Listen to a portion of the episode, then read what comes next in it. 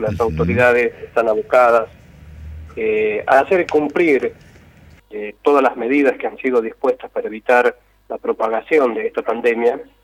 Y aquí no hay, eh, digamos, familiares ni entenados que puedan sustraerse de estas medidas que se han dispuesto.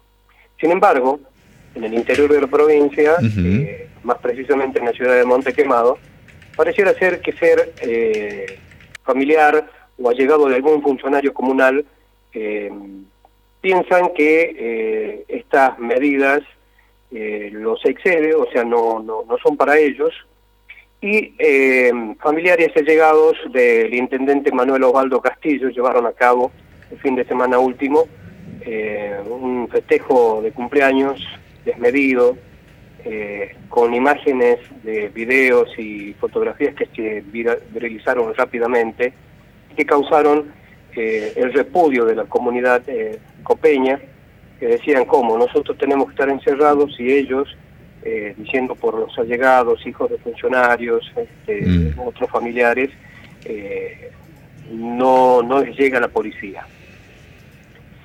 Cuando el fiscal Gabriel Gómez la unidad eh, fiscal de la circunscripción Copo eh, le ha llegado estos videos y estas imágenes, inmediatamente actuó de oficio, eh, ordenó al personal policial de la comisaría comunitaria número 22 que investigue y que se proceda a la identificación de las personas que estaban en infracción, según las imágenes, y a medida que fueron identificándolos, los fue imputando eh, por violación al artículo 205 del Código Penal y eh, entre los que fueron imputados aparecen seis personas hasta ahora.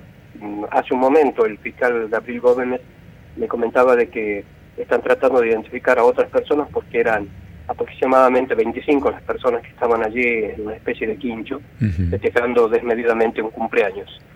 Vos sabés que eh, imputó a seis personas, de apellido Verón, eh, Rizo Patrón y Bericari. Estos tres eh, fueron indagados en la jornada de ayer. Verón es el único que declaró y admitió que en la ocasión estaban celebrando su cumpleaños, en tanto que Bericari y Rizo Patrón, Bericari es, cuñado del intendente Castillo y Rizo Patrón el nieto. Estos decidieron abstenerse de declarar ante el fiscal.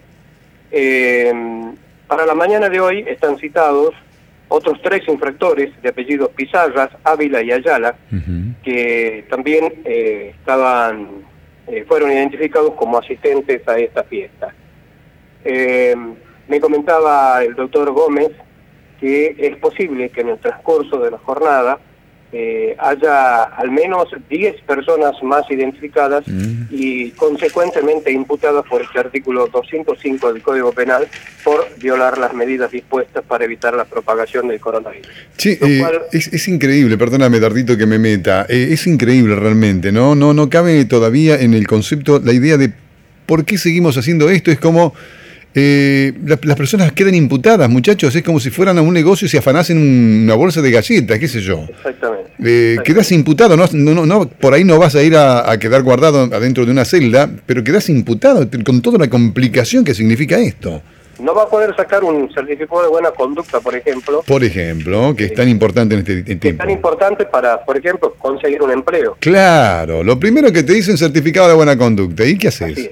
y no te lo van a dar, Duilio, no te lo van a dar con este antecedente, no te lo dan.